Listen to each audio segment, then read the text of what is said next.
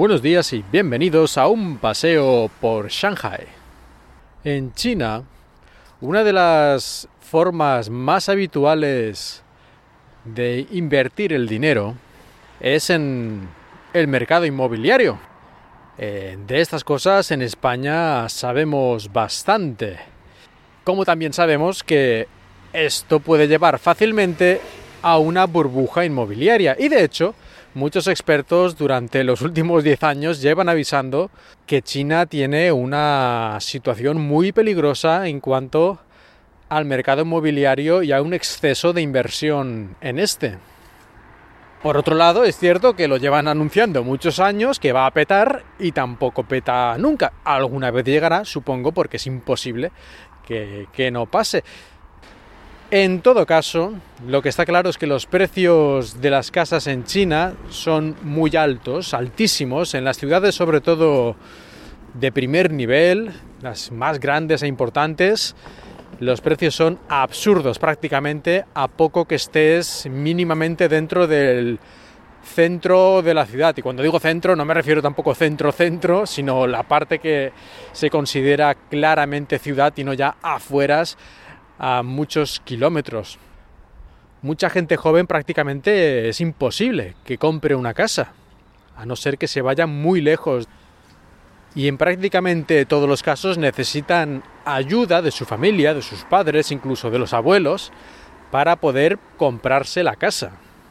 Y además, como expliqué en algún episodio, en muchos casos comprarse la casa es que es obligatorio, sobre todo si quieres conseguir casarte. Esto, por cosas como estas, por la dificultad de conseguir comprarte una casa, está cambiando un poco. Pero todavía en muchos lugares la mentalidad es esa. Sobre todo por parte del hombre se necesita tener comprada una casa si tienes la más mínima intención de casarte para formar una familia. En esto nos parecemos un poco, ¿no? Eh, españoles y chinos, que nos gusta mucho lo de tener una casa en propiedad y no nos confiamos nada a eso de alquilar. Y bueno, cada uno en cada lugar tenemos nuestras razones, yo no voy a decir quién tiene razón, si es mejor alquilar o comprar, esto es un tema más complicado, pero la cuestión es que aquí las casas es un mercado brutal. Se construye muchísimo, se compra y se vende muchísimo y también hay muchísimas casas vacías por todo esto de la inversión, porque la mayoría de las casas, o por lo menos una parte muy importante de los apartamentos y las casas que se compran, son directamente para invertir. Y tanto es así que en muchas familias, para poder comprar más casas, para poder invertir y comprar más apartamentos, hacen cosas que en la mayoría de los otros países, creo yo, se considerarían demasiado extremas, aunque a lo mejor viéndolo con una lógica aterradora vulcaniana, pues tiene su razón de ser. Por ejemplo, es bastante normal aquí en China divorciarse, no por desavenencias familiares, sino por el simple motivo de que al divorciarte puedes pedir otra hipoteca para comprarte una segunda casa, porque antes teníais la casa familiar, pero al divorciarse, pues ahora claro, cada uno necesita comprarse su casa, o por lo menos una se la queda uno, pero el otro necesita comprarse una casa nueva, por lo tanto tienes derecho a pedir otra hipoteca a bajo interés y conseguir una segunda casa con ciertas ventajas. Esto es muy normal, los divorcios, digamos, por motivos de inversión en el mercado inmobiliario. Y es que aquí se hacen cosas bastante curiosas.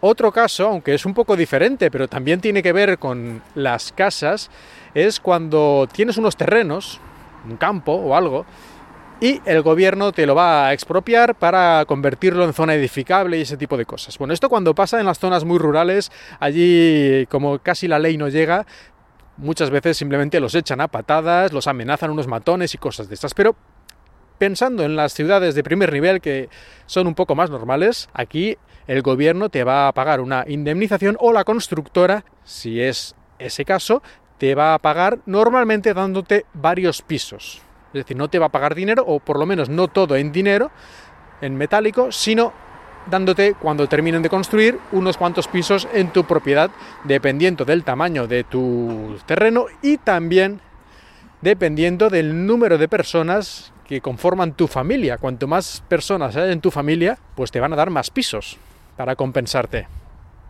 Y he aquí que también es relativamente habitual que la gente cuando se ve en estas situaciones se apresura a tener otro hijo, ahora que ya no está la política del hijo único y todo eso, pues se apresuran a tener otro hijo antes del plazo límite para así que les den un piso más en propiedad.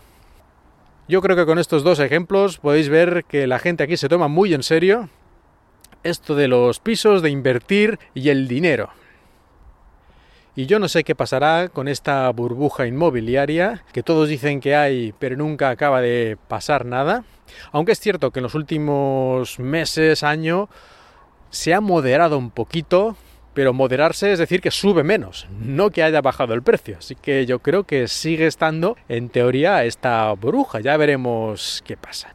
Pero de momento hasta aquí llegamos. Espero que hayáis disfrutado de este paseo por Shanghai.